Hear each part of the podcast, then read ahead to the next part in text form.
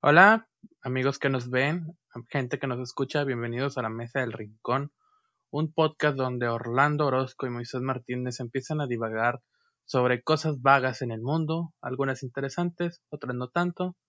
Pero bueno, bienvenidos a nuestras cabezas. Les presento al nieto favorito de mi abuelita Orlando Orozco. Orlando Orozco, bienvenido, señor. ¿Qué onda, raza? ¿Cómo están? Espero que estén muy bien en, en esta emisión. Eh, no sé qué tan buena idea sea sacar un episodio en domingo, pero eh, estoy seguro que va a estar divertido, así que vamos a darle. Sí, me gusta ese tipo de episodios porque tienen otro, como otro lenguaje, güey. No tengo que gritar tanto porque, güey, es domingo, o sea, no quieres que te griten en el oído en domingo. Aparte de la cruda. Y, oye, hablando de la cruda, ¿ya va a regresar la cerveza? Pues... No sé qué tan bueno sea eso.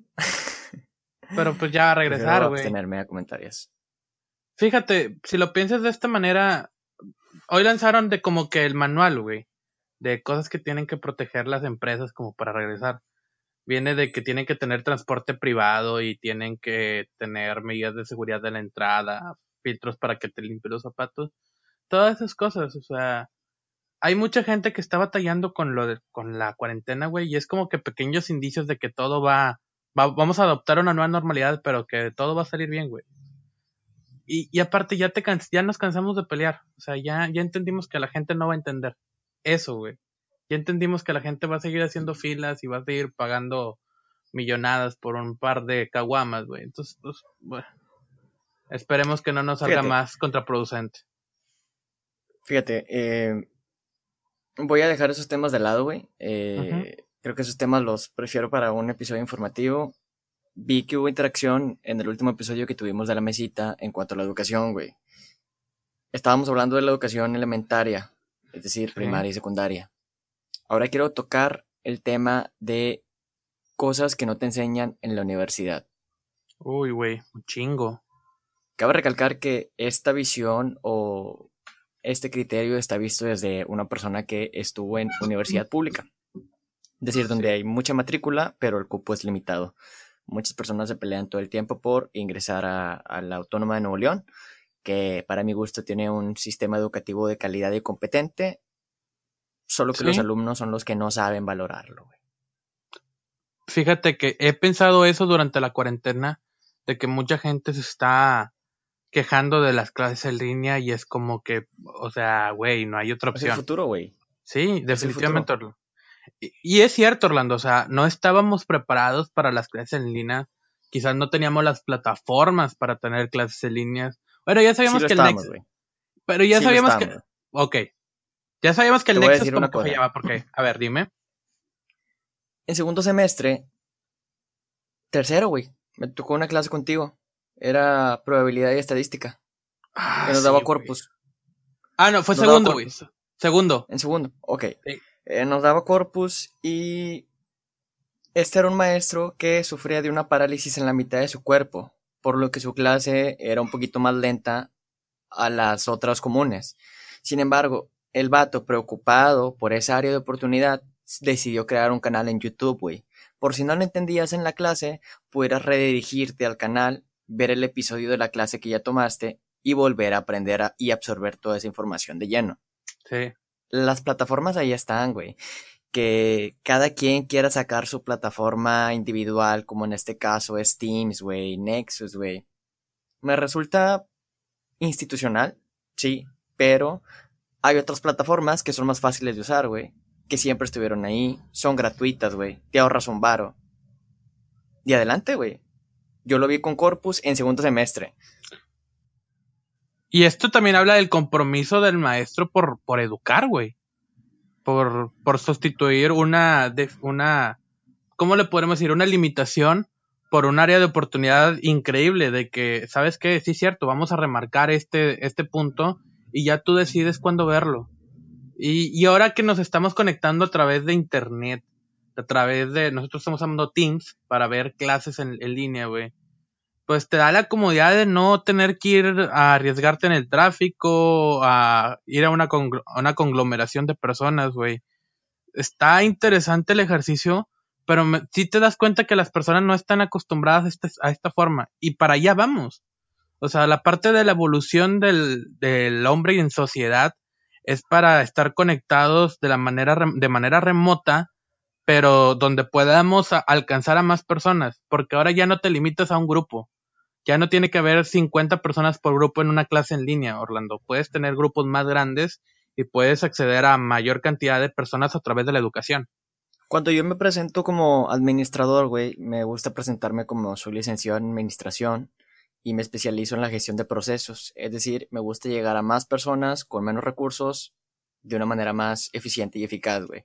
Y ahora, si algo me enseñó la universidad fue específicamente a la gestión de procesos, güey. Eh, siempre hay áreas de oportunidades, siempre hay áreas de oportunidades. Y cuando tú estés feliz, güey, cuando ya no te quejes de nada, quiere decir que ya eres la mera verga, porque ya alcanzaste el punto máximo, el punto pleno de tu capacidad, güey.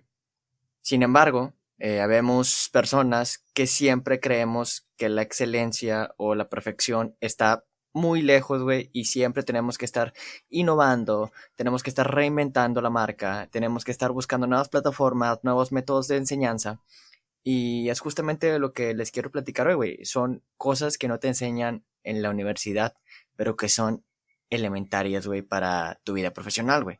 Eh, una de las lecciones que me dejó, al menos a mí en este caso, es la cuestión de relaciones públicas, güey. Cuando tú vas a una universidad, no solo vas a escuchar la clase, a escuchar a tus compañeros eh, leer unas diapositivas y, y, ponerte tedioso con ello. No, vas a hacer relaciones públicas, güey vas a conocer a personas que en un futuro o pueden ser tus socios, o puede ser tu competencia directa, o puede ser el vato que te va a quitar el puesto por el cual estás compitiendo, güey. Sí, definitivamente. Te voy a decir algo. Ahorita que ya estoy al final de la carrera, que solamente estoy angustiado por un examen, me doy cuenta que como tú te presentas como un licenciado en administración, en gestión de procesos, güey, yo todavía no me veo como administrador. Me veo más como el trabajo docente que hice durante tres, cuatro años, güey, a presentarme como administrador. Y ya trabajo como administrador. Pero creo que en la parte de la universidad, al menos durante nuestra carrera, a pesar de grandes beneficios que trae, todavía tiene áreas de oportunidad y no sé, como que me deja un sabor un poco amargo el terminar y que no tenga esos recuerdos memorables de las relaciones públicas o esos angustias por exámenes. No lo sé. Pero eso fue, perdóname amigo que te interrumpa, eso fue porque tú no quisiste, güey. Sí, sí, sí. Pero también, yo lo entiendo, güey, y no me adapté. Y puede ser un, una opción de cómo la educación en línea puede funcionar para otro tipo de personas. Otro tipo de personas que se centren más en lo técnico y no en lo social, por así decirlo. Otras carreras quizás pueden ser mejor adaptadas al, al modo en línea, güey, que administración o que te gusta, ciencias de la comunicación, la misma literatura. Trabajo social no puede ser en línea, güey. O tendrías que tener un modelo muy específico para adaptarlas en línea.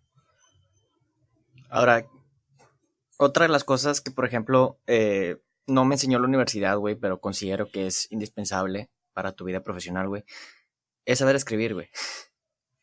Saber redactar un Toda la vida. Saber, saber redactar un correo, güey. Saber hacer un currículum, güey. Eh, abre totalmente las puertas, güey. Es, es algo que no se aprende en el aula, güey. Es algo que lo aprendes a desarrollar conforme tú adquieres expertise en un área, güey. Adquieres el vocablo que se utiliza en esa área, güey. Como por ejemplo en derecho, en administración, güey. Trabajo social, güey. Pero sobre todo, aprendes a hacer este trasfondo y esa transición entre diferentes áreas, güey. Entre diferentes disciplinas. Esto quiere decir, tú eres un administrador y te vas a dirigir a un despacho de abogados, güey, tienes que saber redactar un correo, güey, el cual ellos también tengan la capacidad de entender y estés al mismo nivel competitivo, güey, ¿sabes? Eso es algo que no te enseñan en la universidad y es algo súper indispensable, güey. Fíjate que lo estuve pensando con igual, como que esta etapa de estar terminando la carrera me está obligando a reflexionar sobre lo que hice, lo que no hice. Y te puedo resumir que me pude ahorrado cinco años de la carrera con siete talleres infundamentales. El primero uno, y la cualidad más importante es que le tienes que saber al Excel, pero al Excel en modo super cabrón. Y ese es el unos jovencitos que yo tuve eh, de, de, alumnos en, en prepa, No, en secundaria y luego los tuve en prepa. Me preguntaron de que cuáles son las tres cosas en las cuales yo debería estudiar, pensando que les iba a decir alguna carrera. Y lo, no, güey. Lo primero, lo primero que tienes que aprender es Excel. En segunda, el inglés. Hay gente que lo alterna, que debería ser primero el inglés y segundo el Excel. Eh, tienen razón. Son talleres fundamentales. Pero en el tercer lugar, definitivamente tienes que aprender un taller de redacción. Tienes que saber cómo expresar tus ideas, cómo comunicarte de manera decente con las personas, de una manera adecuada. Y cuarto, un taller de imagen pública. Porque al final del día, y aunque vivamos en una constante negación de que no somos una sociedad superficial, güey, lo somos. Sí. Ahora, ese es el tercer punto que iba a tocar, güey. Cosa que no te enseñan en la universidad, güey, es cómo vestirte. Se escucha bien cabrón, pero sí te juzgan como te ven, güey. Entonces, creo que deberían de procurar, güey, eh, como institución educativa, formar a los alumnos para que tengan su propio criterio, sí, güey, pero sobre todo para que se adapten a un modelo de sociedad, el cual, eh, pues lamento decirlo, güey, estamos muy atrasados en cuanto a derechos humanos, güey, y si nos juzgan y hay discriminación y hay diferentes tipos de, desventajas que tenemos todavía en cuanto a países un poco más desarrollados. Yo me acuerdo, güey, de que cuando estaba en prepa, tuvimos a Ramón. Ramón ya lo hemos citado varias veces aquí en, en la mesa del rincón. Algún día lo vamos a tener. Esperemos tenerlo pronto en, la mesa del rincón. Eh, Ramón me dijo de que qué tengo que hacer. Y me dijo, aprende a vender. Porque el que vende nunca se muere de hambre, güey. Y esa es como la cuarta habilidad que yo considero que le falta enfocarse a la carrera universitaria, güey. Y no solamente en el área administrativa, ¿no? Tienes que aprender a venderte ante el mundo. Un taller de imagen personal y un taller de redacción debe de estar dentro de una materia que probablemente signifique ventas, pero es la capacidad que tú tienes para desenvolverte ante las demás y decir que tú eres la persona indicada para el trabajo que vas a hacer. Porque, porque piénsalo, güey, ¿de qué te sirve tantas materias de marketing si nunca sabes vender el mejor producto que eres tú mismo? De acuerdo, güey. Yo siempre he pensado que de nada sirve ser una empresa financieramente fuerte, güey. Tener el producto más chingón del mundo si no sabes cómo exportar tu producto, güey. Si no sabes cómo hacer que tu producto llegue a muchísimas más personas, güey. Está. ¿Sabes algo que me da gusto? Ahorita que, que traemos como novedad de que hoy despegó el cohete de SpaceX, güey que los ñoños están tomando el poder. Y eso es algo que dentro del sistema educativo está muy infravalorado.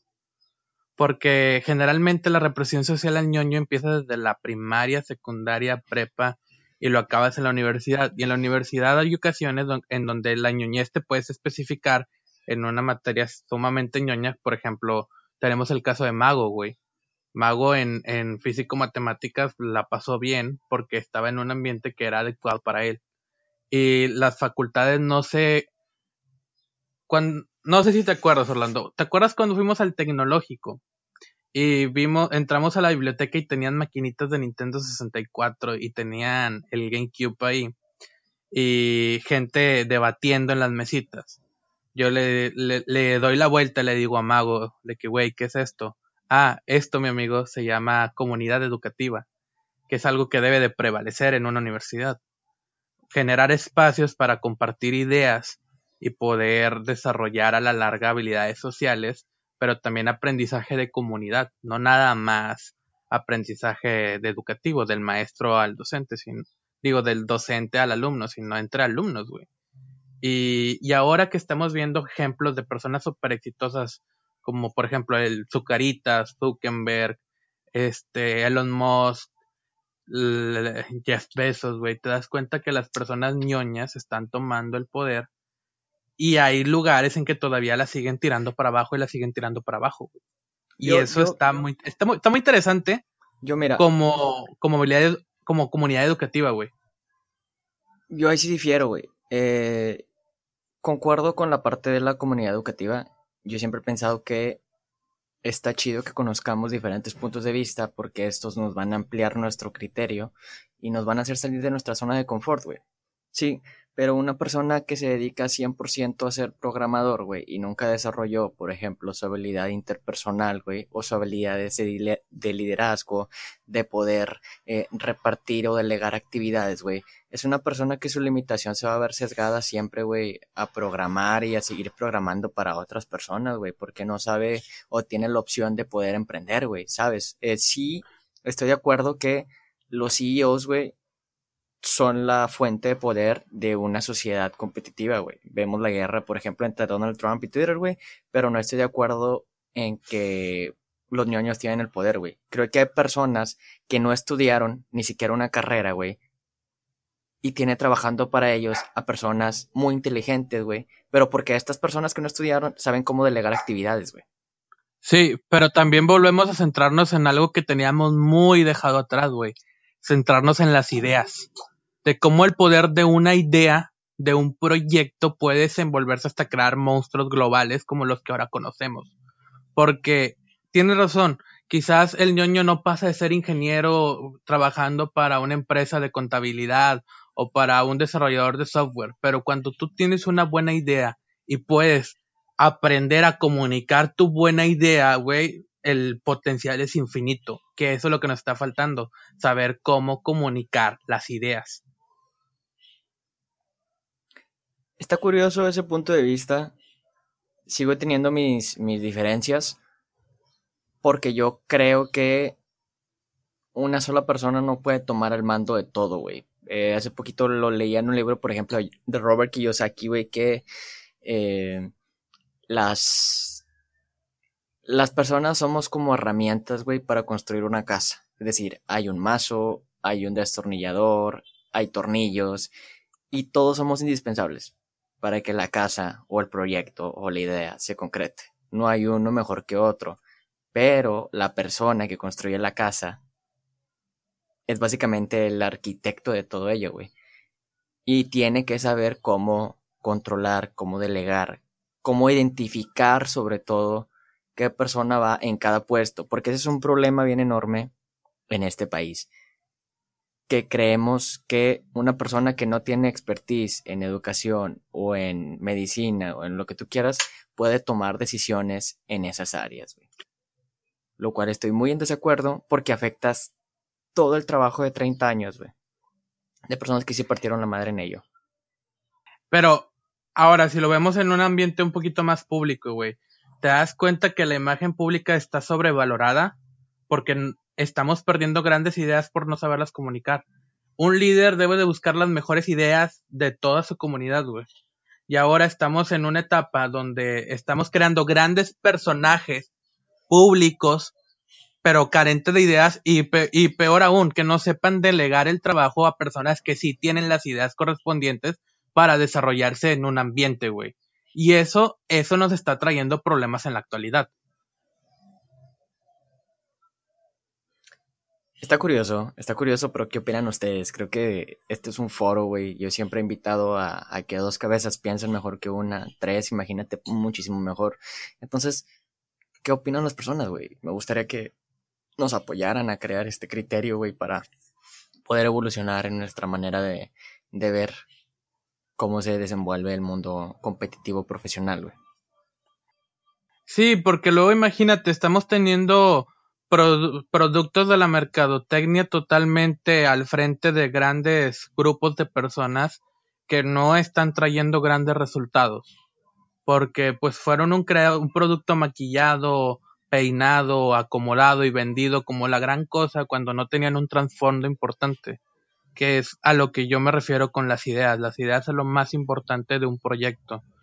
Y la segunda cosa es la fundamentación. ¿Cómo vamos a hacer posible tus ideas? Que al final del día es administración, Orlando. ¿Qué, ¿Qué es lo que queremos hacer y cómo lo vamos a llevar a cabo? Sin una idea no podemos llevar a cabo nada porque no sabemos a dónde vamos. Ocupamos primero tener un centro, una idea, un proyecto, una comunidad. Después, las personas que las van a ejecutar. Y tercer, el liderazgo para que todo esto se lleve a cabo de la mejor manera, que es lo que tú hablas, la gestión de procesos. Pero eso, eso es lo que a mí me llama la atención. Como en algunas partes ya no estamos regresando a lo importante que son las ideas, los proyectos, la visión de grandes personas. Ahorita estamos hablando de, de que Elon Musk llevó un cohete al espacio junto con la NASA.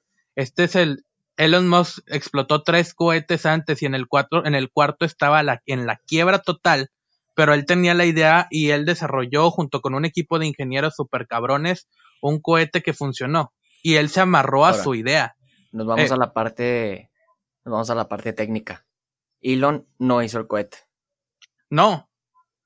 Pero tenía una idea, güey.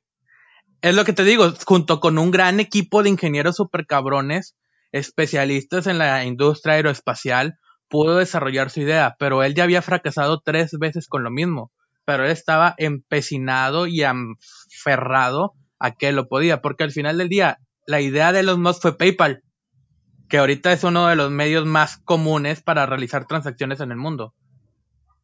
Entonces, si cuando empezamos a creer en las ideas y buscamos cómo desarrollarlas a través de personas especializadas, es la manera en que podemos crecer alrededor de una sociedad. Ahora imagínate, ya estamos volviendo a regresar personas al espacio cuando a nivel social todavía estamos teniendo problemas tribales de 1700, de, de hace 1700 años.